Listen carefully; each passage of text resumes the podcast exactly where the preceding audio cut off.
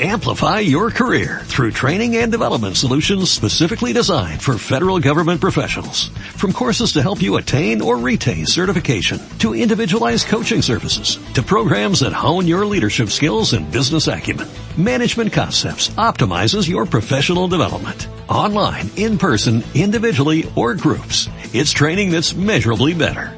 Learn more at managementconcepts.com. That's managementconcepts.com.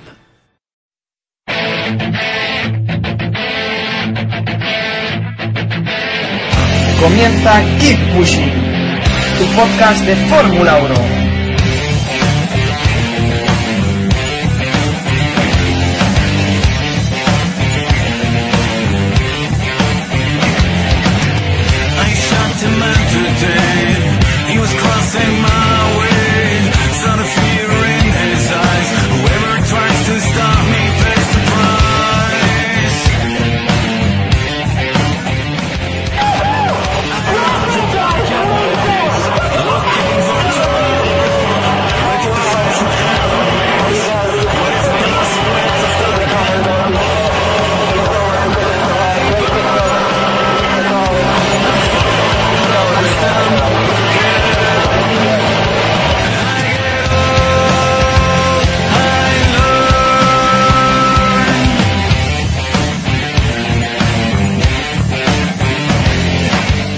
Bienvenidos, esto es Keep Pushing, tu podcast de Fórmula 1 y estamos grabando nuestro decimoquinto capítulo y hoy tenemos como invitado a Íñigo Domínguez, periodista de la TPA, comentarista de la Fórmula 1 de la televisión pública asturiana, que ha tenido a bien compartir unos minutos con nosotros. Buenas noches Íñigo y muchas gracias por aceptar la oferta que te hicimos.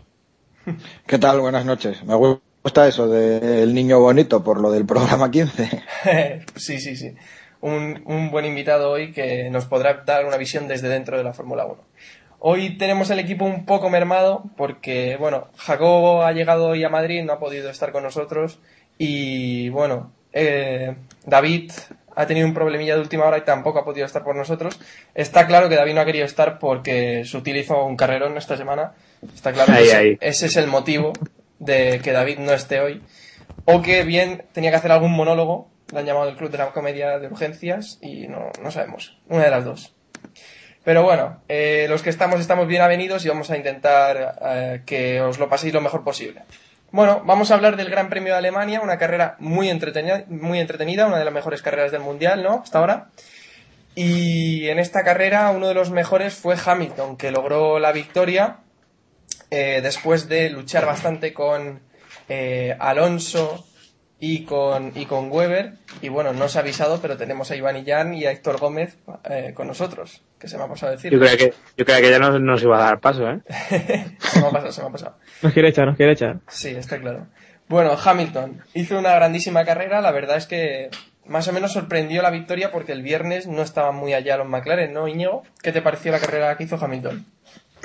La, la carrera, eh, como siempre, fue sensacional para, para Luis porque siempre lo, lo hemos comentado, es uno de los mejores pilotos que hay eh, ahora mismo en, en, la parrilla, con independencia de, del monoplaza que tenga. Como tú bien dices, el viernes estaban a un segundo y medio y, y prácticamente ya nos aventurábamos a, a descartarles, incluso Sí. eh, en la jornada del sábado, pues bueno, no daba la sensación eh, en los terceros entrenamientos que pudiesen acercarse, pero eh, después de la vuelta de, de Hamilton en, eh, en, la calificación mm, ya había que tenerlos en cuenta y sobre todo eh, con la temperatura que, iba a haber en la pista que se ajustaba perfectamente a las características del eh, MP426 y sobre todo mm, porque mm, estaba muy motivado Luis Hamilton también teniendo en cuenta lo que le había pasado eh, hacía tan solo 15 días en Silverstone, aunque habría que apuntar también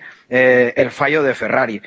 Si Ferrari no tiene el fallo de la gasolina, eh, si Ferrari hubiese mm, preparado eh, una carrera pensando en que no iba a llover, con independencia de las temperaturas y de los problemas que tienen eh, tanto Fernando Alonso como Felipe Massa, más Massa sí. que Alonso, de, de, de, de, que el neumático se caliente y empiece a funcionar, pero si Fernando Alonso hubiese salido con eh, el combustible suficiente para poder eh, ir, digamos, a tope las diez últimas vueltas, algo que no pudo hacer, y ya vemos cómo acabó el Gran Premio, yo creo que nos lo hubiésemos pasado todavía un poco mejor. No voy a decir eh, que hubiese ganado la carrera, probablemente, pero bueno, habría que haber adelantado a Hamilton en pista o Sí. quizás eh, en, en la última parada en boxes hubiese tenido un margen un pelín mayor para poder defender esa, esa distancia. En cualquier caso, tú lo decías antes, eh, eh, las últimas carreras están siendo muy, muy entretenidas y yo creo que las nueve que nos quedan nos lo vamos a pasar bien. Sí, al menos ya que el campeonato está más o menos sentenciado, al menos las carreras están siendo interesantes, por otra parte. Bueno, no sé qué pensáis el resto. ¿Creéis realmente que Alonso hubiera podido atacar a Hamilton eh, si no hubiera tenido el problema que tuvo con el combustible, Iván? Hombre, yo creo que, más opciones, como comenta Íñigo, más opciones de, de pelear solo hubiera tenido. Aunque la verdad es que a mí, más que, más que preguntarnos si, si podía haber luchado con él, yo creo que la pregunta que tenemos que hacernos es si, si compensa realmente la ganancia que hubieran tenido en, en la carrera en lluvia con, con este riesgo de, de tener que correr media carrera a medio gas. Hmm.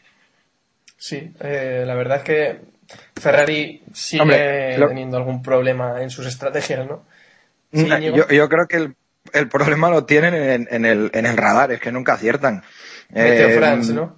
es- es- bueno, ya sabes que algunos equipos eh, solo tienen Meteo France y, después eh, hay otros, sobre todo los grandes, que, que instalan sus, eh, sus propias estaciones meteorológicas para, eh, de alguna manera, cotejar los datos eh, digámoslo así, de, los datos que ellos pueden manejar. Pero vamos, eh, si tenéis que, que fiaros de alguien, y os lo digo en serio, eh, fiaros de, Mark, de Mike Gascoigne, porque acierta siempre. Sí. Por Twitter, eh, según Iván, el community manager que tenga Mike Sí, Gascoigne, ¿no? claro.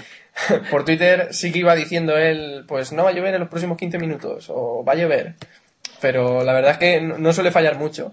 Y No, no, no falla. Héctor, ¿tú qué piensas de la carrera de Hamilton? Que estás ahí calladillo. Pues sí, es que a mí me llamaba la atención las anteriores semanas cuando hablabais de que McLaren está perdiendo de rendimiento y que perdía ya con, con Ferrari y con Red Bull. Yo creo que fue algo puntual y que el rendimiento de McLaren hemos visto ya en anteriores carreras también el ritmo fue muy muy bueno.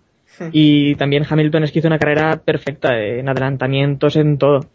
Eh, ya en la salida, lo que pasa es que también el australiano Weber hizo una salida un poco regular y ya Más o la menos como siempre, Weber en la salida. Le Sí, cuesta, le cuesta.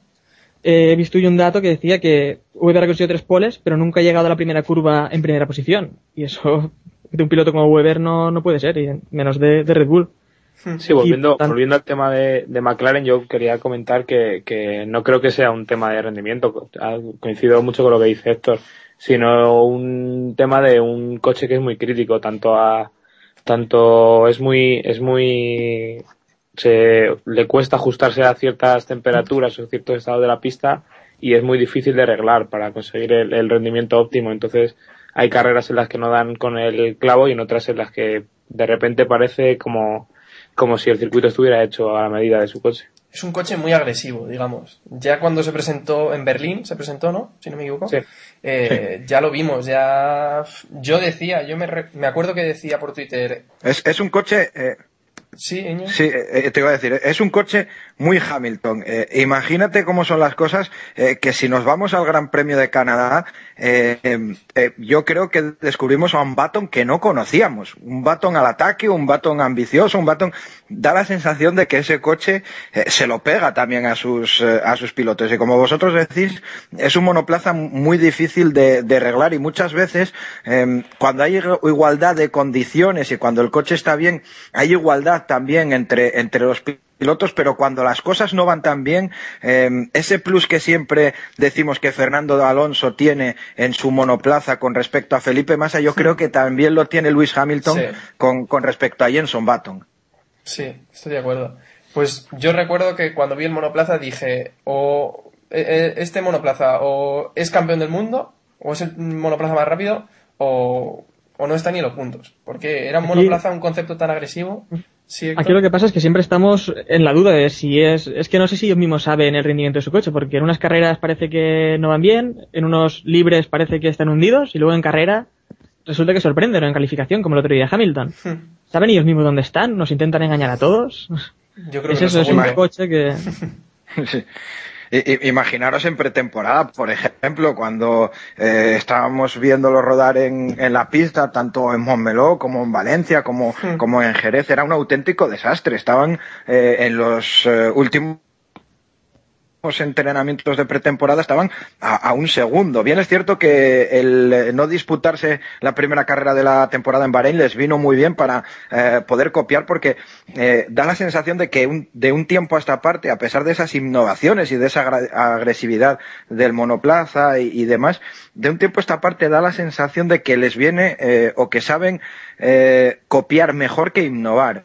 Eh, ellos ya han creado su concepto de monoplaza y, a partir de ahora, eh, reflejándolo en los que eh, están andando, digámoslo así, en este caso los Red Bull, pues han ido evolucionando, evolucionando, evolucionando. Y, a mí me gustaría llamaros y, y preguntaros a- a- a- a la vez, eh, ¿qué es lo que pensáis vosotros en cuanto a Red Bull? Eh, porque recordar que en el último Gran Premio eh, los dos pilotos eh, empezaron a mandar, eh, bueno, Weber es de muy, muy muy de mensajes subliminales, eh, pero ya fueron directos los mensajes. Eh, es decir, eh, hay que seguir trabajando, hay que entender el coche, eh, no es rápido y sinceramente, y esto es una apreciación personal y, y no lo digo desde la base de que ma- maneje ninguna información al respecto, pero me da la sensación de que el RB7 es un coche tan apretado, tan apretado en su diseño eh, por Adrian Newey, que su margen de mejora de aquí al final de temporada va a estar muy, muy encorsetado. ¿eh? Es una sensación personal.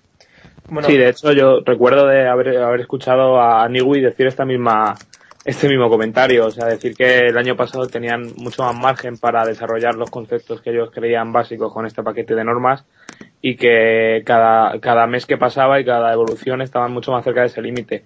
Y yo creo que tiene razón al comentar eso. eh, eh, Hmm. Creo que el margen de mejora es mucho más inferior del que, del que tienen otros coches. Y recordemos que de las cosas estabilizadas, por ejemplo, el motor, pues, pues van más cortos que, que el resto de sus rivales. Sí, yo creo que este es un monoplaza tan rápido que mejorarlo realmente será complicado. Y al hilo de lo que decías de McLaren, al igual que McLaren ha sabido copiar, por ejemplo, el, el alerón delantero de Red Bull, esa flexibilidad que tiene Red Bull, que todavía no tiene tanto McLaren, pero sí que ha conseguido acercarse, Ferrari también ha conseguido eh, gran parte de, esa- de la mejora de Ferrari. En Silverstone vimos vídeos y el alerón de Ferrari flexaba bastante. Es que eh, yo estoy también con lo que comentáis, que el Red Bull es un coche tan perfecto que para sacar alguna décima de ahí cuesta bastante. Eh, Hmm. No saben bien dónde están sus problemas, mientras que en McLaren y Ferrari sí que saben en qué fallan sus monoplazas. En Red Bull el único problema que hemos visto ha sido con el, con el KERS. Sí. Pero tampoco parece que les importe mucho porque ha pasado ya media temporada y siguen aún con el mismo problema. Y, y- y dicho Eh, lo, lo- lo cual, que pasa que ahora-. Eh, Sí, solo apuntar eh, que ahora vienen circuitos en, el, en los que el KERS va a ser importante. Y, y va a ser una, una pieza, yo creo que fundamental eh, para Ferrari, porque probablemente el, el KERS de, de la escudería italiana de Fernando Alonso es el mejor de, de toda la parrilla, es el que mejor funciona, el que no ha dado problemas y, y el que en determinados momentos eh, pues le ha servido al piloto asturiano y también a Felipe Massa para defenderse del que venía detrás eh, intentando pues eh, probablemente activar el ala móvil y demás. Pero circuitos como un Paro Ring, como Monza sobre todo, eh, son circuitos en los que el KERS va a ser bastante importante y por eso yo no digo que eh, que vaya a perder ni mucho menos Red Bull el campeonato, eh, pero sí que creo que en las próximas carreras, en las nueve que nos quedan, vamos a ver más de una victoria de, Ferrari. Pues si os parece comentamos un poco de Red Bull, ya que estábamos hablando ahora que nos ha parecido que han, han sido un poco la decepción de la carrera, por eso lo hemos incluido en la parte de los peores. Y es eso, eh, es que lo que comentamos, es un monoplaza tan bueno que yo creo que en cuanto les da un poco de problemas a los pilotos, ya las quejas es más fácil, ¿no?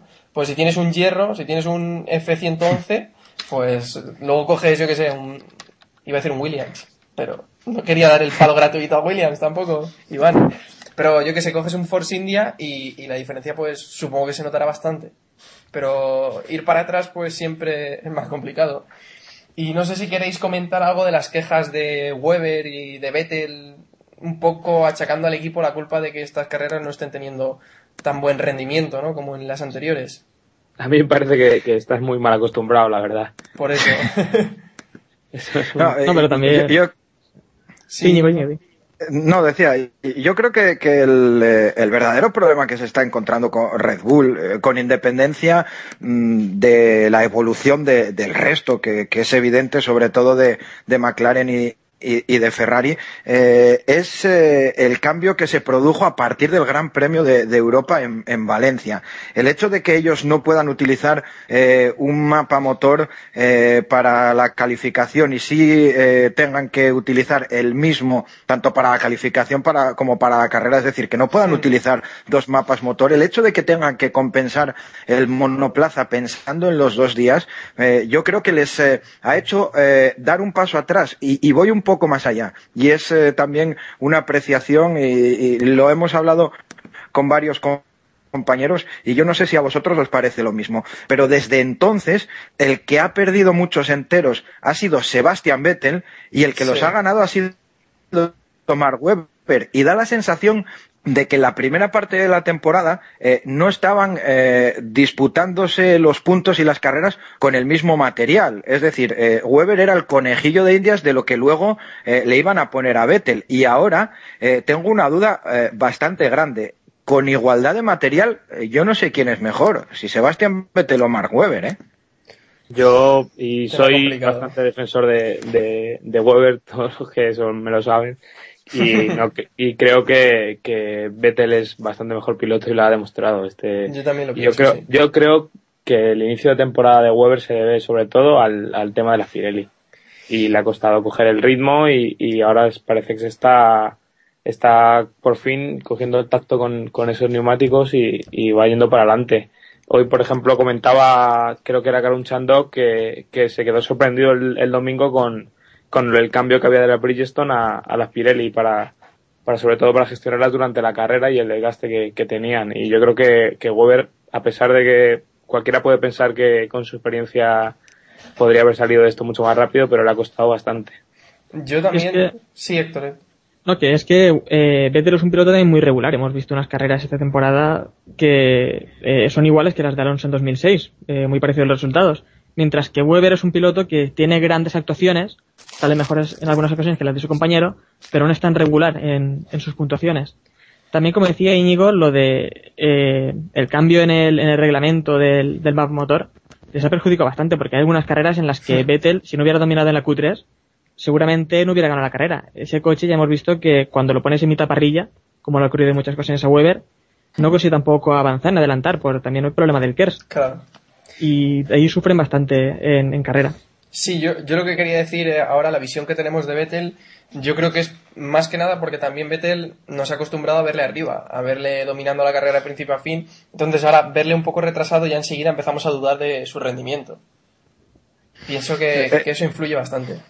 Sí, ¿Sabes lo que pasa? Que, eh, mm, mm, y yo sigo diciendo eh, que los tres mejores pilotos que hay en la parrilla son Vettel, Hamilton y Alonso, el orden que queráis poner vosotros, eh, pero seguro que vosotros, igual que yo, estaríais, eh, vamos, convencidos de que en la misma situación, por ejemplo, en el último Gran Premio en Alemania, si en la posición en la que está Vettel está Luis Hamilton, a Massa lo adelanta o se van los dos a la calle.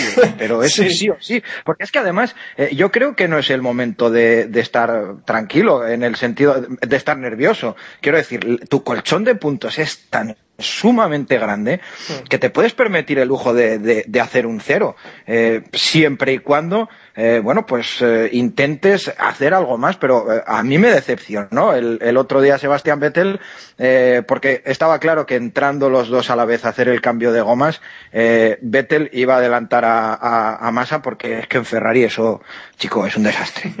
O sea ya lo vosotros tenéis que ah, vosotros tendríais que ver eh, bueno en pretemporada ya lo hacen eh, los mecánicos de, lo de los mecánicos de Red Bull no es una casualidad es que estos tíos en, en febrero ya se están machacando con paradas en boxes eh, con el eh, motor del monoplaza para con un mecánico dentro, empujando, repitiendo, con cronómetro, con tabla de tiempos, y esto ya lo hacen en febrero, y estos tíos además tienen eh, pues unos preparadores eh, y, y unas tablas de gimnasio solo para ellos, una dieta solo para ellos y, no hay más que verlo. Y claro, eh, cuando de repente te adelantan y dices tú, pero es que ya lo sabías, lo que pasa que el otro día, al entrar a, a la vez, pues quedó mucho más evidenciado la diferencia que hay entre unos y otros. Pero bueno, eh, en cualquier caso, eh, volviendo a la carrera de Vettel, a mí el otro día me decepcionó porque yo sé, y vosotros creo que también estáis conmigo, eh, en esa misma situación, Luis Hamilton, por ejemplo, eh, hubiese atacado y hubiese pasado por donde no entraba. Y a veces se pasa un poco, pero bueno, eh, hay que reconocerle también al inglés sus méritos. Sí, la verdad sí, sí.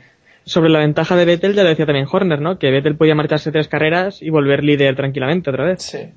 Sí, sí, hoy colgaba Iván F1 que, por ejemplo, Vettel se podía, eh, podía perder 10 puntos por carrera y aún así seguiría siendo líder. O sea que, bueno, si os parece cerramos el tema Red Bull y pasamos al tema Alonso, siguiendo, seguimos en los mejores con una gran carrera del piloto asturiano que volvió a dejar atrás a Massa.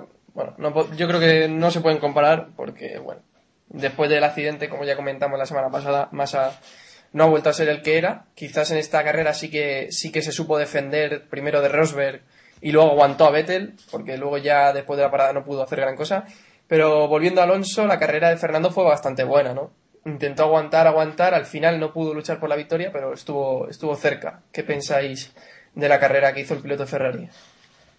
Por ejemplo, Íñigo. Eh, bueno, eh, volviendo un poco a lo, a lo que comentábamos, ¿no? La, la carrera, eh, mm, también eh, hay que decir que, bueno, Ferrari no ha tenido suerte en, en- en carreras que, que le venían teóricamente bien. Y yo estoy convencido de que si esta carrera se hubiese disputado con eh, 10 grados más de temperatura, hubiese sido para, para Alonso.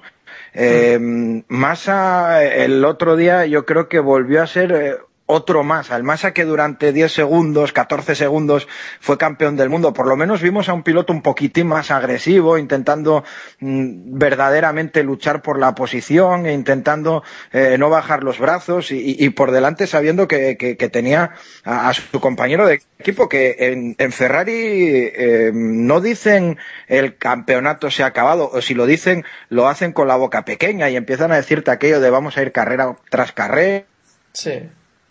Y, cosas así. Eh, pero a pesar de todo, ellos tienen grabado a fuego el Abu Dhabi del año pasado y creen, ¿por qué no?, que pudiera repetirse este año, pero, pero al revés. Por eso eh, siguen evolucionando el monoplaza, por eso eh, Pat Fry decidió que hubiese dos grupos de trabajo en Maranello, que uno siguiese evolucionando el coche de este año y que otro ya trabajase en el del año próximo. Y, y la carrera de Fernando, pues eh, yo la diga, vamos, diría que, que- tuvo dos, dos claves negativas. Una eh, que fue eh, precisamente la, la temperatura de la pista y la temperatura del ambiente, que no ayudaba ni mucho menos al eh, calentamiento de los eh, neumáticos y por tanto al el buen rendimiento del F-150 y, y, por otro lado el, el fallo estratégico que, que, vuelve a repetirse eh, cuando no es una cosa es por otra pero ese fallo de, de, de, la carga de gasolina. En Ferrari pensaban que durante el Gran Premio iba a llover en algún momento del mismo iba a llover y como el consumo eh, con lluvia es eh, mucho menor que, que cuando la pista está seca, pues decidieron eh, cargarle menos combustible a, a Alonso que, que, si la carrera fuese a disputarse completamente en seco. Y, y las últimas vueltas, eh, pues eh, al tener que ahorrar combustible, evidentemente eh, tus prestaciones no son las mismas. Sí, eso está claro. El mapa motor pues tiene que ser un, un mapa motor y además, más defensivo. ¿Sí? Y además porque si os fijáis, eh, mediada la, carrera, cuando Luis Hamilton se va y cuando eh, Fernando parece que se queda atrás a tres segundos, eh, llega un momento en el que el monoplaza del inglés empieza a destrozar los neumáticos y, ahí Fernando Alonso se marca dos, tres, cuatro vueltas rápidas eh, y es capaz de acercarse y, de pegarse prácticamente al otro monoplaza. Por eso, eh, a mí me da la sensación de que mm, hubiese tenido que hacerlo en la pista probablemente, eh, pero de haberse, de haber estado un pelín más listos en, en, Ferrari, quizás estaríamos hablando de otra cosa. Pues sí, la verdad es que sí que hubiera tenido opciones, aunque sinceramente yo creo que en pista hubiera sido muy complicado. Eh, Héctor, ¿qué piensas tú de la carrera que hizo Alonso? No, pues creo que se volvió a demostrar que los mejores pilotos ahora mismo de la parrilla son Hamilton y Alonso, ¿no? Eh, son los que pueden sacar todo el rendimiento al monoplaza y lo que ya vimos también en el Ferrari es eso, que tarda bastante más en calentar los neumáticos que el McLaren y aquí también viene el problema, sobre todo en la segunda parada, como decía Íñigo, Hamilton le sacó unos 3 segundos después de adelantar a Alonso y esta distancia luego se fue reduciendo, pero esos primeros, esas primeras vueltas se notó muchísimo que el, que el McLaren consiguió calentar muy bien los neumáticos. Hubiera Sí. estado interesante ver la carrera, pues eso, con 10 grados más, porque el McLaren se hubiera comido muy rápido los neumáticos. Sí, el factor climatológico afectó también bastante a Ferrari. ¿Y tú, Iván, qué opinas? Nada, poco, poco que añadir, la verdad. eh, que Fernando hizo una carrera simplemente a su nivel y, y ya está. Y sabemos que si el Ferrari está para llegar al llegar al podio, pues Fernando lo, lo pondrá en la lucha para la victoria. Y ya está. Es Hmm. solamente desear para sus seguidores y los seguidores de Ferrari que, que sigan a ese nivel y ya está. Pues sí. Y pasamos de un Ferrari al otro, el de Felipe Massa, que como ya hemos comentado, eh, defendió bastante bien. Vimos al Felipe Massa de 2007, yo creo. Defendiendo bastante bien a, Rosberg, frenando también a, Vettel, por mucho que cierto periodista se empeñara en, decir que Massa está acabado, pues eh, consiguió aguantar más o menos bien. Luego al final, pues ya lo de la parada en boxes, poca culpa tenía el pobre, ¿no? Porque al final lo de la parada creo que dijeron que era una tuerca que, que había Sí, estado mal, ¿no? No sé, eh, la carrera de masa no fue mala en líneas generales, pienso. Lo confirmaba Dan Cooper hoy, que era un problema, ¿no? Con una tuerca nueva que había preparado Ferrari para, para minimizar el tiempo en boxes. Pues Sí, sí, eh, eh, problema. De todas formas, eh, a Felipe, digamos, hay que cuidarle. Eh, hay que cuidarle porque eh, es importante. Va a ser importante en lo que quede de este año porque eh, siempre y cuando puedas meter un coche más entre ti y, y el que está por delante de ti, pues son eh, puntos que, que le resta. Y además, eh, porque sabemos que, que es un piloto que cuando el coche va, eh, él más o menos eh, responde. Y, y eso es lo que le está pasando en, en las últimas carreras, que, que ya está un poquito más arriba y, y que es importante. Y además después de que que, eh, aunque era un secreto a voces, se confirmase su presencia el, el año que viene en, en la escudería, pues eh, es, es importante, porque además, eh, con independencia de, eh, bueno, como sea como piloto, que nos guste más o menos, es un tipo de, de la familia de, Ferrari que, que ya está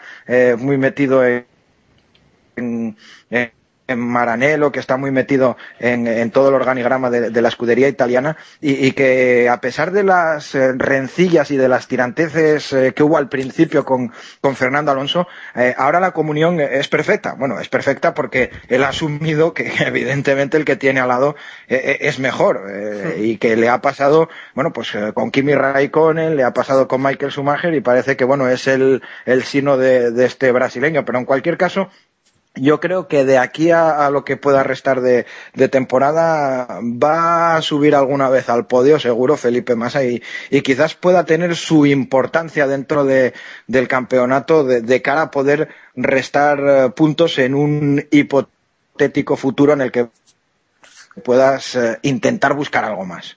Hombre, sin duda, es que si es el segundo piloto, que más o menos está claro, si es el escudero, pues algo tendrá que hacer, ¿no? Como decíamos la semana pasada, si es el, el Sancho, tendrá que apoyar a Quijote. Sí, está claro que, que Ferrari, Ferrari, como cualquier equipo, como comentábamos antes, lo de Weber, eh, si tienes uno de tus dos pilotos deben ser tu, uno de tus activos más importantes. Entonces, ¿qué haces para maximizar a, a, a cada uno? Pues a Fernando ya sabes que le vas a tener a tope y a Felipe si le das confianza y tal, puedes extraer un buen rendimiento de él. No va a sacar lo mismo que Fernando, no va a sacar lo mismo que sacaría Hamilton o yo que sé, cualquier nombre de estos que no se nos ocurre, pero bueno, sacar lo máximo posible de él, pues sí que, sí que hay que intentarlo, claro. Yo creo también que con Massa nos conformamos con muy poco, ¿no? Porque esta carrera la hace Hamilton, por ejemplo, y ahora mismo no estaría entre los mejores pilotos de la carrera. Hizo una carrera mejor de la que nos tenía acostumbrados, y si no fuera por el error de la tuerca, pues seguramente sí que hubiera quedado por delante de Vettel. Pero a mí me sigue preocupando que Massa lleve, creo que menos de la mitad de los puntos que Alonso, y que no haya subido ninguna vez aún al podio, cuando creo que Alonso ha subido cinco, cuatro o cinco veces esta temporada. Lo, que pasa es que a los pilotos hay que exigirles en, en, su, en su medida. Bien es cierto que, que, tiene un buen monoplaza, pero eh, comparar, eh, no podemos comparar a, a, bueno, pues a los Hamilton, a Alonso y quizás Vettel con, con otros eh, pilotos que están, eh, digamos, eh, en un escalón inferior. Y, yo siempre digo aquello de que en la Fórmula 1 hay, hay 24 pilotos y, ninguno es malo. O sea, todos, está, todos están ahí por algo y, sobre todo muchas diferencias se marcan por el monoplaza y, si todos compartiesen las mismas mecánicas, pues estas serían muy pequeñitas hay que, hombre, Massa no está, por ejemplo, al nivel de, de Nico Rosberg, no, no está al nivel de, de Jenson Button. Pero ya te digo que su peso dentro de, de la escudería es, es importante eh, porque ya sí. lo tenía eh, cuando estaba el actual presidente de, de la FIA y, y, y, la familia es tan importante en Italia como, como lo es eh, Massa para Ferrari, ¿sabes? Hay, hay un conflicto de, de intereses que, que, hace que, que el brasileño siga, siga la escudería. Y que también que, ya, cierto, ya muchos años. ¿Cierto? Que por cierto, destacar también que Massa vuelve a hacer una mejor salida que Alonso. También es verdad que salía por la parte limpia de la pista, hmm. pero es que lleva ya unas carreras saliendo los primeros metros mejor que, mejor que Fernando. También la lluvia yo creo que influyó ahí un poquillo, pero bueno. Y si os parece, creo que es una de las primeras veces que tenemos por aquí a Sutil, que acabó sexto. Ahora mismo leía que eh, había dicho que conseguir este resultado en casa había sido muy especial y tal. Eh, una de las mejores carreras de Sutil en, en su historia en la Fórmula 1, ¿no? Yo creo que igual su mejor resultado, prácticamente. No... Sí, porque desde Mónaco hace un par de años, cuando Kimi Raikkonen sí. eh, se lo llevó por delante, que, que, estaba haciendo también un auténtico carrerón, eh, pues eh, es lo mejor que ha hecho Sutil en, en la Fórmula 1 y además algunas voces se habían alzado ya contra él, no solo por sus eh, problemas fuera de, de, la pista y esas sí. denuncias y demás que, que, de las que seguro que habéis hablado eh, largo y tendido, pero mm. eh, muchos empezaban a decir, bueno, ¿cómo es que un chaval como Paul Di Resta, que viene de la DTM, que no está acostumbrado a los monoplazas, pues empieza hacerle sombra a, un tío eh, como Adrián Sutil que, que, da la sensación de que en los últimos años se ha quedado estancado porque prometía muchísimo cuando, cuando llegó a la Fórmula 1 mm, es eh, un tipo muy fino conduciendo eh, pero de un tiempo a esta parte parecía que se había quedado ahí que se había conformado y que no, y que no había evolucionado. Y, yo creo eh, que esa presión también la empezaba a sentir el, el piloto alemán y, y hombre, eh, sobre todo hacer ese buen resultado en casa, vamos a ver si, si le anima un poquito porque, hombre, está llamado a hacer alguna cosa bonita dentro de la Fórmula 1, no como para tirar cohetes, pero bueno, hombre, tampoco hay que... es de los peores. Mira, confirma Iván que fue cuarto en Italia 2009, así que no es su mejor resultado este, pero estar por delante ya de los Mercedes, de los Sauber, de los Renault, ya es un gran resultado para un piloto como Sutil, que, bueno, muchas veces le hemos dado el palo gratuito, pero esta vez, pues, hay que decir que lo hizo bien. No sé si queréis añadir algo más, Héctor, Iván. Eh, sí, en no, Mónaco también Sí, eh, hablo yo. En Mónaco también le vimos quedar séptimo y ha tenido otras buenas carreras también en Bélgica el año pasado. Que sí, es que es un piloto. Sí, sí, Sutil es un piloto que un poco como altibajos, ¿no? Hmm. Eh, tal vez lo de correr en su país también fue una motivación extra. Claro. Al contrario que para Vettel, por ejemplo. Aunque, no sé, también hay que añadir que el Force India corre bastante, ¿eh? no es tampoco un monoplaza, no es el antiguo Jordan. El motor Mercedes tira mucho. Sí, sí. Sí, Iván. No sé si querías añadir algo, Iván. Bueno, pues pasamos a los peores. Veo que no quiere añadir nada más. Eh, los peores ya hemos hablado de Red Bull. Hablamos ahora de, de Buemi, si os parece. Eh, que, bueno, se vio superado por Alguersuari. Lleva cuatro carreras o cinco carreras para olvidar Buemi. Y se tambalea igual su presencia en Toro Rosso, o no sé qué pensáis, pero bueno, eh, provocó un incidente por el que luego fue sancionado con Heifel en la vuelta 10 y, y acabó con la carrera del alemán y parece que Boemi está un poco desquiciado en las últimas carreras, ¿no?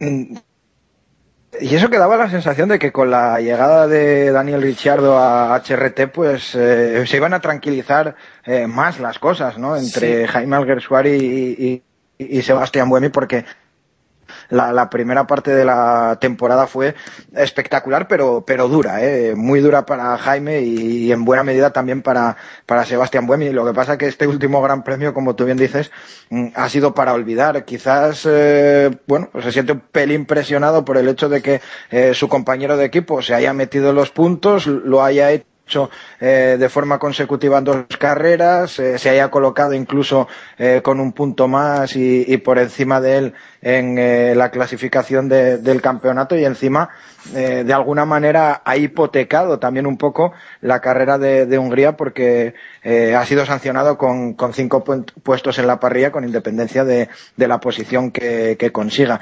Hombre, en, Toro, en Toro Rosso es difícil brillar esta temporada tal y como están las cosas. Eh, lo que pasa que eh, Jaime Alguersuari yo creo que ha optado eh, por la vía adecuada. Eh, él se había obsesionado muchísimo en esa lucha con Buemi en conseguir calificar eh, siempre por delante de su compañero de equipo y, y de alguna manera eh, pues luego claro eh, al preparar el monoplaza a una vuelta en calificación, pues luego perdía parte de su potencial en carrera. Y, y, Jaime se ha dado cuenta que lo importante y cuando se suman puntos, como dice Fernando Alonso, no es el sábado, cuando se suman los puntos sí. es el domingo. Y, y ahora ha dicho, bueno, eh, ¿qué más me da? Salir el 15 eh, que salir el 13, o salir el 13 que salir el 15. Eh, si voy a poder hacer cosas en carrera, pues prefiero centrarme en lo que pase el domingo y que ahí es donde puedo intentar marcar la diferencia. Y, y probablemente Buemi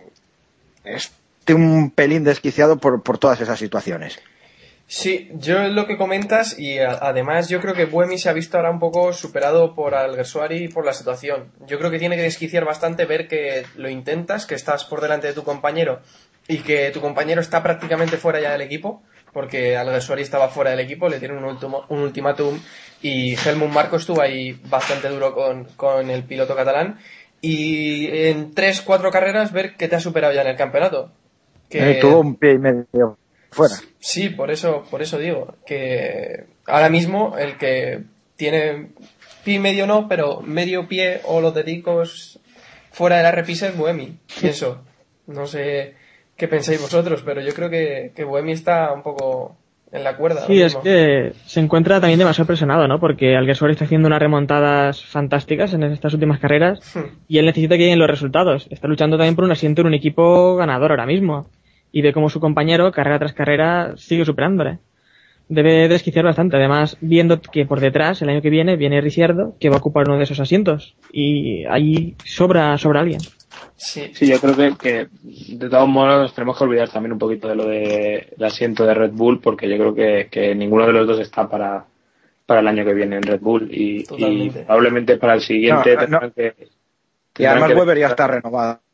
Claro, aunque no aunque no se haya hecho público el, el viernes eh, ya se llegaba a un acuerdo. Probablemente eh, este fin de semana se, se anuncie pero pero Weber va a seguir sí o sí una temporada más en, en Red Bull. Y, y yo creo que no es malo eh para para Jaime Alguersuari y Sebastián Buemi por, por, lo que estáis diciendo. Porque yo eh, pues mira, eh, Jaime cumple ahora dos años en la Fórmula 1, sigue siendo el más joven de la parrilla, ha aprendido muchísimo, pero, pero tiene mucho por, eh, por lo que luchar y por lo que evolucionar y, y, y yo creo que, que, es incluso bueno que no les metan esa presión de tener que dar un salto ya a un equipo ga ganador porque la exigencia podría ser eh, también eh, máxima y, y, y, quizás estarías tirando piedras con tu, contra tu propio tejado. Pues sí. Eso, yo no decía que estuvieran luchando por el para estar el año siguiente en un Red Bull, por eso digo que ahí sobra alguien, porque hemos visto que van a renovar a Weber y uno de los dos pilotos Toro Rosso, uno de los dos sobra en ese equipo. Pero sí que están luchando en un futuro, el año que viene no, pero tal vez al siguiente, por estar en un coche que ahora mismo es ganador. Pues sí. Yo no lo sé, es que yo no, yo no acabo de, no acabo de verlo. Creo que Red Bull ya está en un estatus de, de que cualquier piloto va a querer correr con ellos. Entonces van a poder elegir cosas mejores que, que Buemi y Alguersuari, que dentro de dos tres años a lo mejor o Jaime es un piloto mucho más maduro o, Richardo está demostrando lo que es un crack y, sí se deciden por eso, pero que será más por su calidad que por porque sean simplemente de, del programa de pilotos. Sí, ahora ya estamos en F1 ficción, que diría David. Pero claro, también hay que pensar qué es lo que ahora mismo busca Red Bull, porque si ellos tienen a Vettel y quieren seguir con él por muchos años, pues lo que necesitan es un segundo piloto que les siga sumando puntos y en eso sí que puede cuadrar tal vez Buemi o Alessori. Vettel hasta 2016, que tenga una plaza en Ferrari, lo tendremos, creo yo. Pienso, ¿eh? No sé. Y Hamilton también en McLaren ahí metido sin moverse. Complicado, ¿eh? Yo Eh, veo no más le queda otra, ¿eh? saliendo de McLaren que, que cualquier movimiento de, de Vettel, por ejemplo, o de Fernando. Bueno, Fernando parece que, que ni de broma, pero No, Fernando, Pero yo yo creo creo que acaba su carrera ya en Ferrari. yo creo que Hamilton no aguantaría otro, ot- otro par de años con un coche que no termina de ser ganador. Bueno, es que el mundo también da muchas vueltas. Mirad, eh, Schumacher, ¿quién esperaba que iba a estar en un equipo llamado Mercedes completamente? Pues, Bueno, tendremos que, que ir viendo y trataremos de seguir haciendo keep pushing dentro de dos temporadas para, para ir viendo qué sucede en la parrilla. Pues íbamos a hablar de Chandok, pero yo creo que poco que comentar. Mayormente ya hemos hablado de que su problema fue con la comas, que hubo mucho cambio y entonces pues realmente para darle un palo que no merece por, por lo que se encontró, pues tampoco me metería a hablar mucho de Chandok. No sé si No, queréis le- apuntar algo. Simplemente apuntar que, que para lo que hace Trulli, que, que mejor Chandos que más majo. Hombre, también quedó a una vuelta de Richardo, casi Trulli, o sea, o sea, Chandok. Bueno, no, pero terminó contento. eh, luego dijo que tuvo muchos trompos a alta velocidad y parecía contento incluso diciendo, contando eso. No sé. nada, que Chandok tiene pinta de ser muy buen. Hombre, eh. No, no, no- nos cae bien Karun Chando, que es, muy buen chaval, vamos a decirlo así. Pero hombre, eh, yo creo que para estar en la Fórmula 1 hay que pedir un poquito más y si eh, os vais a la, creo recordar que son los segundos entrenamientos libres de, del viernes, hay un momento que hasta se equivoca de curva, o sea, era una curva derecha y casi se mete por la izquierda. Hombre, yo que no entiendas eh, los compuestos, las gomas, me parece perfecto porque es complicado y, y- y- no es eh, eh, y no es fácil, no es ni mucho menos fácil. Igual que no es fácil pilotar un monoplaza, pero hombre, que te conozcas el circuito eh, y además es que lo hemos visto eh, las veces que ha rodado esta temporada en, en los terceros, en, en los primeros entrenamientos libres, eh, que cuando se sube a una plaza, o, o bien eh, Trulli o bien Kovalainen, yo creo que empiezan a temblar. Bueno, eh, nos quedamos con que es buena gente y, y ya veremos qué va sucediendo, porque me parece a mí que dinero tiene, entonces creo que lo vamos a tener que ver en Dinero, alguna dinero otra promete, carrera. otra cosa es que luego lo pague. ¿sabes? Sí, sí, como dice Jacobo, los, los indios nunca pagan. Eh, Seguramente que en India volverá a estar y en este caso probablemente el que el que no esté sea Heikki Kovalainen. Eso es lo que en principio está previsto. Sí, eso es lo que está hablado. Veremos, veremos qué hace finalmente el Team Lotus. Bueno, si os parece, pasamos al mundialito. Eh, es esta, este experimento que hacemos nosotros en el que le damos tres puntos, dos puntos y un punto a los mejores pilotos de la carrera. Y si te parece, empiezas tú, Íñigo, con tus puntos de esta carrera. Bueno, pues yo le daría tres puntos a, a Hamilton porque, porque consiguió la victoria y, y porque consiguió llevar al final a, a- a un monoplaza que, que dos días antes estaba un segundo y medio de los mejores. Eh, Yo casi que lo- los daría al podio. Los dos puntos se los daría a Fernando también por, por la gran carrera que eh, realizada y, y el otro, bueno, pues ya que se ha metido en el podio, aunque podía darle un palito por aquello de salir desde la pole y no haber conseguido algo más, pero bueno, se lo daría a Mark Webber porque vamos a ver si le animamos y le resta algún punto a Sebastián Vettel. Sí, la verdad es que el, el enemigo Red Bull lo tiene en casa. Veremos, a ver. Héctor, tus puntos, por favor. Pues yo muy parecido también a lo que he dicho Íñigo. Voy a darle tres puntos a Hamilton, que como ya he dicho antes también hizo una carrera para mí perfecta. Dos puntos voy a darle a Alonso, que volvió a hacer que el F-150 estuviera por encima del RB7. Hmm. Y un punto para, para Sutil, que quedar sexto con un Force India, aunque empieza a ir bastante rápido, no es tampoco nada fácil. Me has plagiado totalmente los puntos. Eh, eh, Y a mí Iván, también. Iván, igual, A ¿no? mí- No sé si originales, ¿eh? Me lo ha reventado. Pero bueno. Eh, pues nada, eh, se puede repetir. eh, Sí. Hamilton, Alonso y, y Sutil. ¿Qué le vamos a hacer? Jolín. Ahora me, me hacéis que me sienta mal diciendo que le doy los tres puntos a Hamilton, los dos puntos a Alonso y el punto a Sutil. Coincidimos los tres en, en nuestros puntos. Bueno, Y sutil. lleváis dema- demasiadas horas hablando. Sí, sí.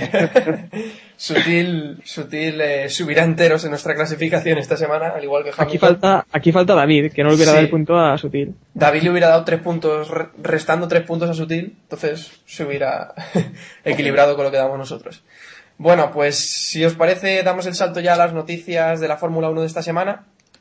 Y bueno, ya que tuvimos un poco de alternativa este fin de semana, eh, me gustaría preguntaros eh, qué pensáis de la lucha por el título, que yo la, cierro a tres pilotos, Vettel, Alonso, Hamilton, y si pensáis que está cerrado ya el campeonato o más bien Alonso y Hamilton tienen muchas cosas que decir todavía ante Vettel, Vettel se pondrá nervioso, eh, Íñigo, te doy la palabra. Hombre, eh, matemáticamente, el, voy a decir, decir una, bueno, una cosa de perogrullo, ¿no? Matemáticamente, eh, el final no, el, el, eh, mundial no, no está acabado. Pueden pasar muchas cosas. Una, una cosa que sí que supongo que todos tenemos claro, y es que eh, si Vettel eh, no gana finalmente este campeonato es porque lo habrá perdido él, Eh, porque otra cosa eh, no puede suceder. Eh, también estoy de acuerdo contigo en que si alguien eh, puede intentar complicarle la vida va a ser eh, Lewis Hamilton y, y- y va a ser Fernando, yo creo que en sus escuderías son conscientes de ello. No va a pasar como el año pasado, que por ejemplo en McLaren eh, podían apostar eh, hasta dos carreras del final eh, por cualquiera de los dos monoplazas. Yo creo que se van a volcar en darle lo mejor a, Lewis Hamilton y, por supuesto a, Jenson Button, pero con la idea de poder restar el mayor número de puntos posible tanto a los Red Bull como a los Ferrari y, e insisto, con independencia de, los puntos, eh, yo creo que vamos a ver eh, buenas carreras de, aquí a lo que nos resta de, campeonato, eh, que lo más probable, y, si tuviese que apostar dinero teniendo poquito, apostaría, aunque no ganase mucho, a, a Sebastián Vettel, y, y, si quisiese arriesgar un poco también, pues oye, ¿por qué no soñar con que Fernando Alonso pueda conseguirlo? Es muy, muy, muy complicado, eh, pero es muy importante que, que, McLaren esté ahí, que no se haya descolgado, que, que esté en la lucha, porque el hecho de que pueda haber eh, monoplazas, porque si tú ganas todas las carreras y, y, el otro queda segundo, no puedes hacer absolutamente nada. Pero si empiezas a hacer eh, alguna buena carrera, algún podio, y, y, quien está arriba empieza a hacer quintos, sextos, alguna sí. vez no acaba, se encuentra ahí en el seno del pelotón, casi como si hablamos de, como si hablásemos de ciclismo, eh, las cosas igual cambian un poco. Yo creo que el punto más importante va a ser si Vettel se desquicia o se pone nervioso viendo que, que le cuesta. O sea, si en Hungría está en cuarto, igual que estaba esta semana, si luego, siguiente gran premio, no recuerdo cuál es, vuelve a estar en el pelotón, vuelve a estar atrasado, Spa. cierto, Spa después del parón, eh, ahí va a estar lo importante, creo yo. Iván, ¿tú qué, ¿tú qué piensas? ¿Ves a Vettel campeón ya o ves cierta eh, alternativa? Yo veo a Vettel campeón, yo no veo Eh, la única opción que me ocurre es, que los agentes, los actores secundarios, por así decirlo, que son los Weber, Baton, Massa y compañía, se pongan a, pelear por, por, el podio y a poder, como en esta carrera, retrasar un poco a Vettel y, dejarle en cuarta o quinta posición. Si, en, como viene siendo hasta ahora, en Hungría, por ejemplo, eh, la pelea es McLaren Red Bull y en la siguiente carrera es Red Bull Ferrari y tal, se van alternando, creo que no, que no, no va a haber consistencia, o sea, no va a haber consistencia por parte de los rivales para, para recortar puntos a Vettel, porque yo creo que Vettel va a estar fácil en el podio. O sea, esta carrera ha sido un desastre y, y queda cuarto. O sea, no, no se me ocurre un descalabro de Vettel suficiente como para que le recorten la cantidad de puntos que lleva. ¿Y a ti, Héctor?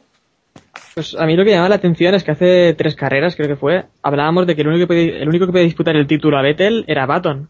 Y ahora mismo Baton lleva dos ceros consecutivos y ha bajado bastante.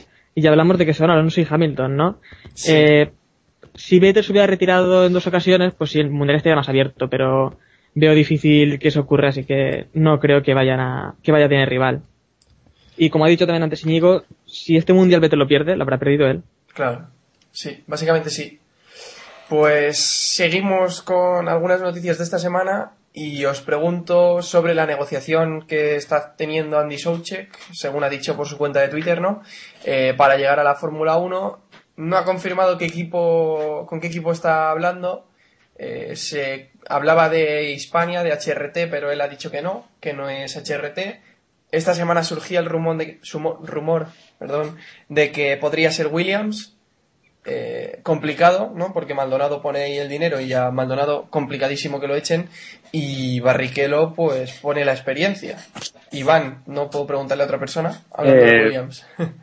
¿Qué piensas? Yo, eh, con todo mi respeto para Andy, yo no creo que, que a día de hoy un equipo como Williams vaya, vaya a apostar por él como piloto titular. Y personalizando en el, en el equipo, en Maldonado tiene contrato hasta 2015, que bastante anclado por lo Hmm.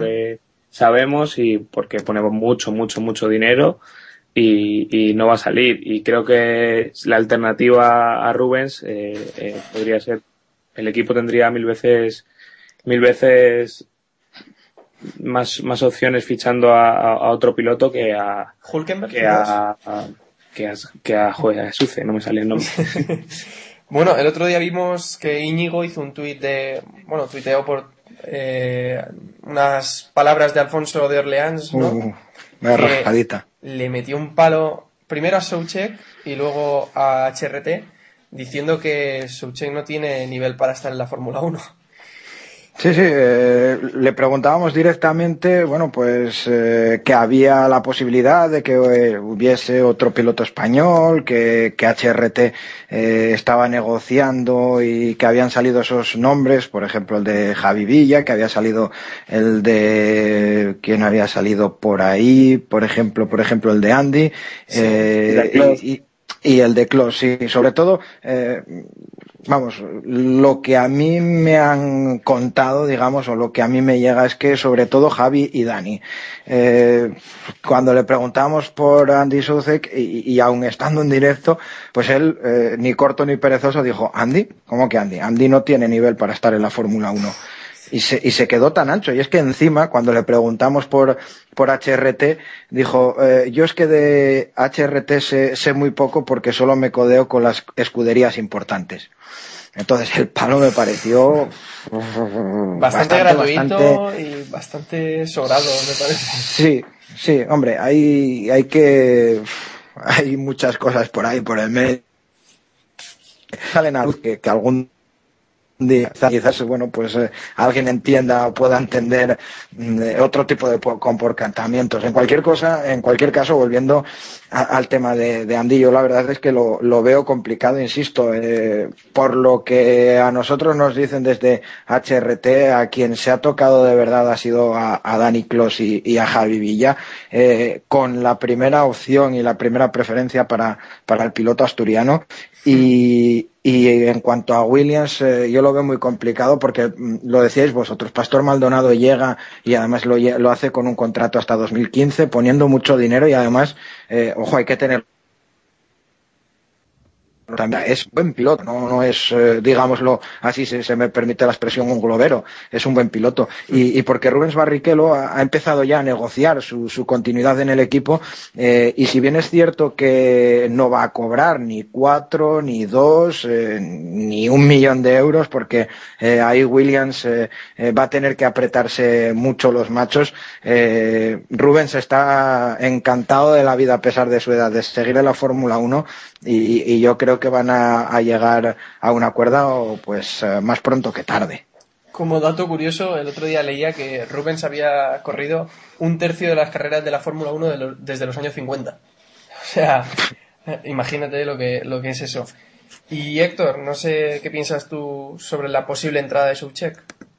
No, a mí me encantaría otro piloto español en la Fórmula 1, pero creo que ahora mismo hay pocos asientos y demasiados pilotos, ¿no? Eh, sobre todo pilotos buenos o que aporten dinero. Y no creo que Andy sea la mejor opción ahora mismo para algún, para algún equipo. Pues eh, recuerdo que también hablando con Adri Mancebo, que, que me dijo que Andy había, el año pasado ya había dicho que estaba negociando con un equipo de Fórmula 1. Y al final, pues, se quedó en nada. Así que tendremos que ver si queda en algo o ojalá podamos ver a otro piloto español en la Fórmula 1. ¿Por qué no? Siempre, siempre es bueno. Pero bueno, eh, No lo deseamos- descartes. Sí, Yo antes de, sí, yo antes de esto quería preguntarle a Íñigo si, si tenemos algo de Javi o nos puede soltar Sí. algo que haya conocido ahí un poco. Hasta donde puedo leer, eh, vamos a ver, sí eh, se ha hablado con, con Javi Villa, eh, sí ha habido un encuentro con, con Javi Villa. eh, y, y el piloto asturiano yo creo que ha estado inteligente. Eh, porque incluso en HRT eh, la intención eh, era que, que en Alemania ya estuviese sentado en el, en el monoplaza y ya eh, estuviese por lo menos por lo menos en la, en la jornada de, de los viernes. Y, y Javi ha pedido tiempo sobre todo para que saber un poco por dónde van los tiros dentro de la, de la escudería y, y porque además él está en el mundial de turismos y le están saliendo bien las cosas eh, tiene una oferta para entre el año que viene y el siguiente ser piloto oficial eh, y ya sabéis lo que quiere decir eso. Eh, ahora mismo tiene 23 años, pues calcula que lleva 18 pagando por, por correr eh, y que prácticamente estamos hablando de que dentro de seis meses te empiezan a pagar porque corras.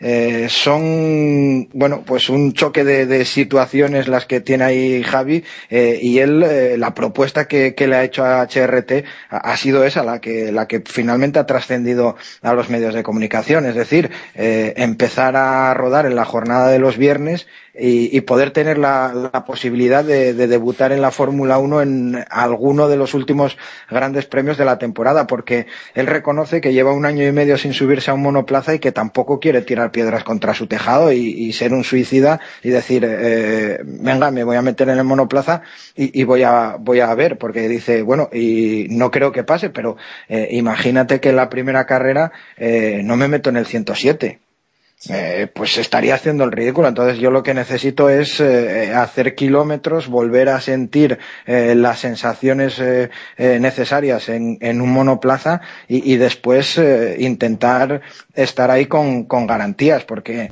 eh, además él es consciente de que estando en un equipo con, con eh, un tipo joven como es eh, Daniel eh, puede estar eh, en, en, pocos grandes premios eh, cerca e incluso por delante de él. Sí, eh, la semana pasada comentaba David que había hablado con, con, eh, con, Javi y que también estaba un pelín mosqueado porque desde que le había, se habían reunido y desde que le habían llamado, le habían dicho que le volverían a llamar, no le habían eh, vuelto a decir nada, no le habían vuelto a comentar nada sobre el proyecto y por eso estaba un pelín, pelín eh, mosqueado Javi. No sé si sabes tú algo al respecto. Hombre, más, más que mosqueado, eh, imagínate, él está un poco, bueno, a verlas venir, ¿no? Él tiene un proyecto muy interesante con, con el Mundial de, de Turismos. Eh, este jueves se va a precisamente de Alemania, por eso eh, que todo fuese tan rápido, porque eh, esta carrera, por ejemplo, eh, iba a coincidir una prueba del campeonato de, del mundo de turismos con, con, con la Fórmula 1 y, y bueno, sí que después de ese primer contacto eh, no volvió a tener un contacto di directo eh, y lo que sí que mm, hay que tener en cuenta y, por eso eh, quizás la, candidatura especial, vamos a decirlo así, de Javi es que a él no le están pidiendo dinero por subirse a monoplaza. Probablemente a otros pilotos sí. Javi iría, eh, se subiría al HRT los viernes sin tener que poner nada y si se sube también eh, pues eh, los grandes premios que puedan quedar, dos, tres, cuatro, eh, una vez que toque tener el, el, sentimiento ese, el feeling con el, con el monoplaza, eh, tampoco va a ser un piloto de pago. Y, y entonces me imagino que, que ahí se han parado un poquito en HRT y, y, están eh, viéndolas venir, aunque son conscientes de que hay ciertos eh, patrocinadores muy vinculados al mundo del motor y que ahora mismo no están directamente metidos en la Fórmula 1, que con un, eh, digamos, nombre como el de Javi Villa dentro, pues podrían volver a involucrarse en el mundo del motor. Pues tendremos que Y seguir. estoy, y estoy, leyendo, estoy leyendo más de lo que puedo leer. gracias, gracias. Yo Sí. te quería hacer una última pregunta. Eh, ¿Nos equivocamos si pensamos que podemos ver a Javi subiéndose en los dos próximos grandes premios europeos? No Hungría, sino Spa y, y Monza, que justo no coinciden con ninguna cita del, del Mundial de Turismos, que son también en Europa y no habría que hacer viajes largos ni historias. Eh, yo creo que, que no os equivocáis y, y que el plazo y que el plazo que se han dado es el de mediados del mes de agosto más o menos. Spa, vamos, ¿no? La semana pasada ya nos comentó, tuvimos al speaker, eh, Pablo Juan Arena, y nos dijo que él eh, podía más o menos confirmar, luego al día siguiente salió escrito en el, en el diario Marca, que Bélgica es la fecha en la que se subirá por primera vez Javi Villa al F-111. Veremos a ver. ya has leído más de lo que podías leer, ¿no? Os he, le- os he- os he leído mucho. Has eh, leído he hasta, el- leído hasta mucho. el pie de página. Y, y te puedo decir que con Javi habló un, hablamos un día así y otro día también. O sea, hoy he hablado con él también a través de, del WhatsApp y demás. Y, y bueno, él está tranquilo porque ya te digo, eh, incluso estaba intentando buscar un billete que le permitiese viajar a Alemania en lugar del jueves el viernes porque en este, en esta cita del Campeonato del Mundial de Turismos eh, no hay eh, rodaje de entrenamientos los viernes, sino que es directamente el sábado y entonces, bueno, eh, quería estar lo, lo máximo posible en casa. Así que, bueno, ya te digo, no os voy a leer muchas más. vale. Bueno, ya nos quedamos con lo que nos has dicho. Que por cierto también estamos hablando con Javi a ver si lo podemos tener por aquí un día de estos. No, te, no te preocupes que ya le convenzo. Vale, vale, perfecto. Estamos en WhatsApp, no te preocupes. sí, sí. y bueno, seguimos con posibles salidas o posibles entradas a la parrilla y obligado, obligado a hablar de Heifel, ¿no? En, en Renault, en Lotus Renault no están para nada contentos con su rendimiento, sobre todo Eric Boulier está siendo muy crítico con el piloto alemán y se, se abre una puerta, una puerta enorme a su salida en Renault. Y se habla de que le pueden sustituir o bien Grosjean, que está creciendo, está subiendo enteros, digamos, o bien eh, podría ser también, se me ha ido el otro nombre ahora mismo, eh, Bruno- Bruno Senna. Bruno Senna, sí, Bruno Senna, perdón, que no sé qué tengo en la cabeza. Pues, bueno, antes eh, de que empezáramos a grabar, nos comentaba Íñigo que el nombre de Grosjean está subiendo y mucho en las apuestas, ¿no, Íñigo? Sí, el, pro- el propio Eric Boulier hoy decía que, que él, eh, vamos, que Grosjean estaba eh, preparado para tener su segunda oportunidad de- Sí. dentro de la Fórmula 1. Eh, A nadie se le escapa, eh, y bien es cierto que también eh, Renault ha, ha anunciado que el viernes eh, va a ser Bruno Senna el que, el que se suba en el monoplaza en los primeros entrenamientos libres, eh, pero a nadie se le escapa que por mucho que Renault eh, se haya desmarcado ya de, de Francia, pues eh, la marca eh, francesa por excelencia es eh, Renault y por tanto la escudería también, que hay esos movimientos para que el Gran Premio de Francia vuelva a la Fórmula 1 y que probablemente tenga ese protagonismo compartido con el Gran Premio en Spa y bueno, se intercalen en el calendario. Quiero decir que, la presión es mucha por volver a tener un piloto francés porque vosotros sabéis que, en Francia la Fórmula 1 tiene un tirón y, y una pegada impresionante y, y en los últimos años pues eh, no, no, no están teniendo un, eh, digamos, un ídolo local para, para poder tener ese tirón dentro del, del país galo. Mm, Alguien se preguntará, hombre, ¿van a bajar a Grosjean que está a punto de, de hacerse con, eh, con la GP2? Bueno, Sí, es que a la es otra GP2 cosa. en- ¿Sabes lo que pasa? Que es que a la GP2 le quedan dos días. Eh, En cuanto se acaba Europa, se, se acaba la GP2. Eh, Grosjean ha ganado los últimos eh, cuatro grandes premios. eh, insisto, mm, yo eh, lo tendría muy presente en mi quiniela. ¿eh? Yo, si, eh, si fuera piloto de GP2 y estuviera a punto de ganar el campeonato y me dicen, oye, vente a Renault, vamos. Adiós a la GP2. Pues sí, vamos, eh, pero Yo claramente. siempre, la- siempre recuerdo Vettel en, en su año de World Series, justo el- a mitad de año le sacaron para subirle la Fórmula 1 y que casi se lleva el, el título de World Series a pesar de haber corrido seis o siete carreras nada más.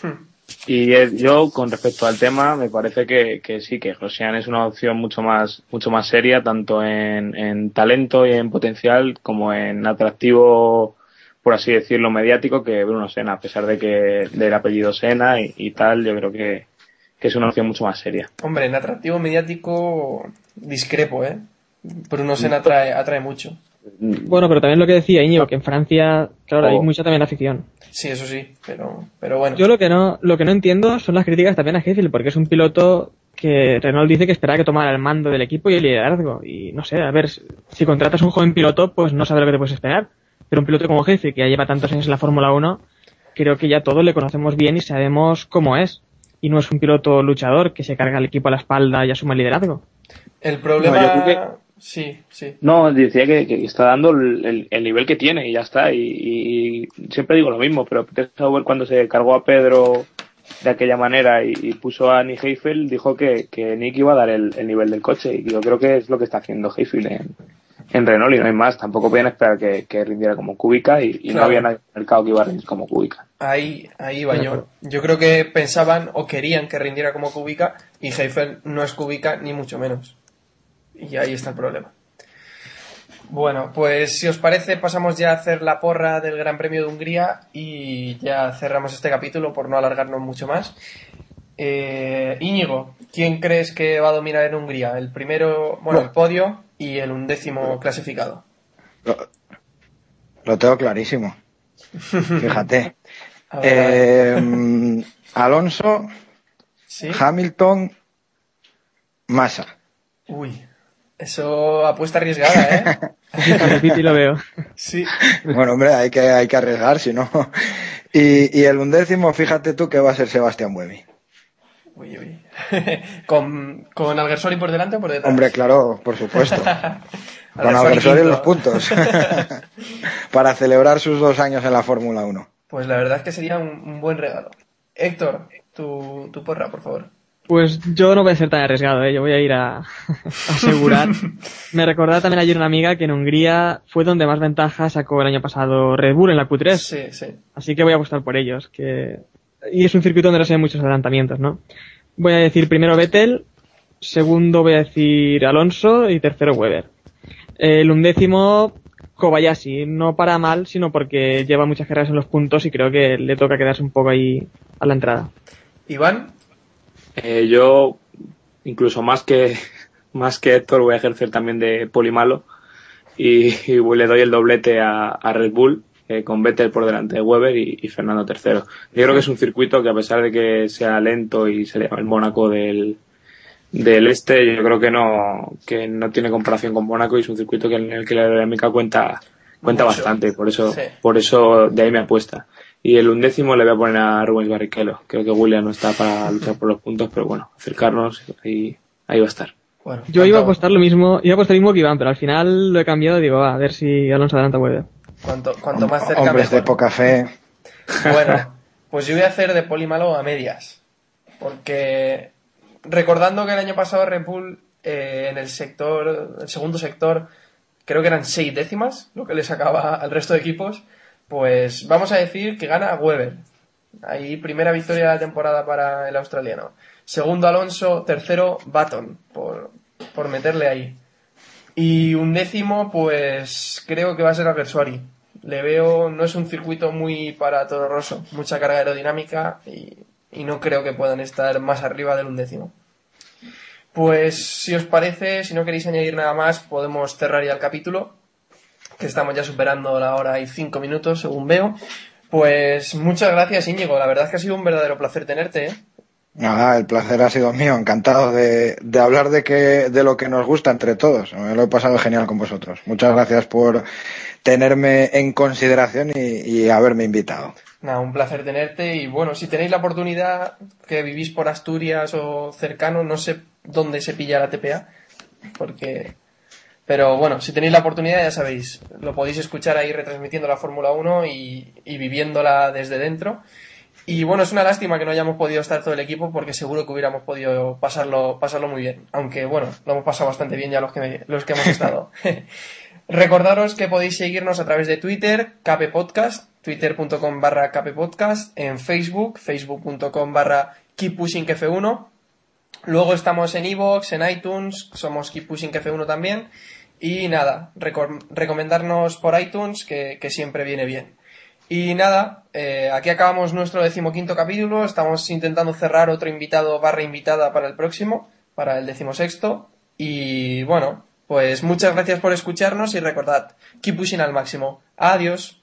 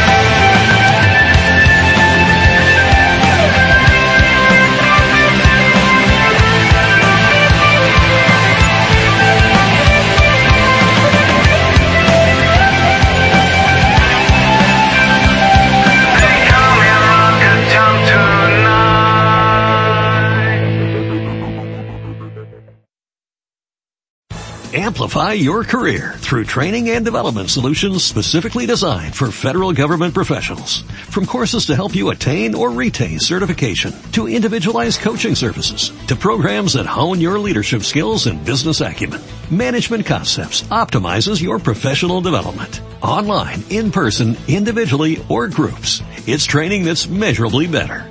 Learn more at managementconcepts.com. That's managementconcepts.com.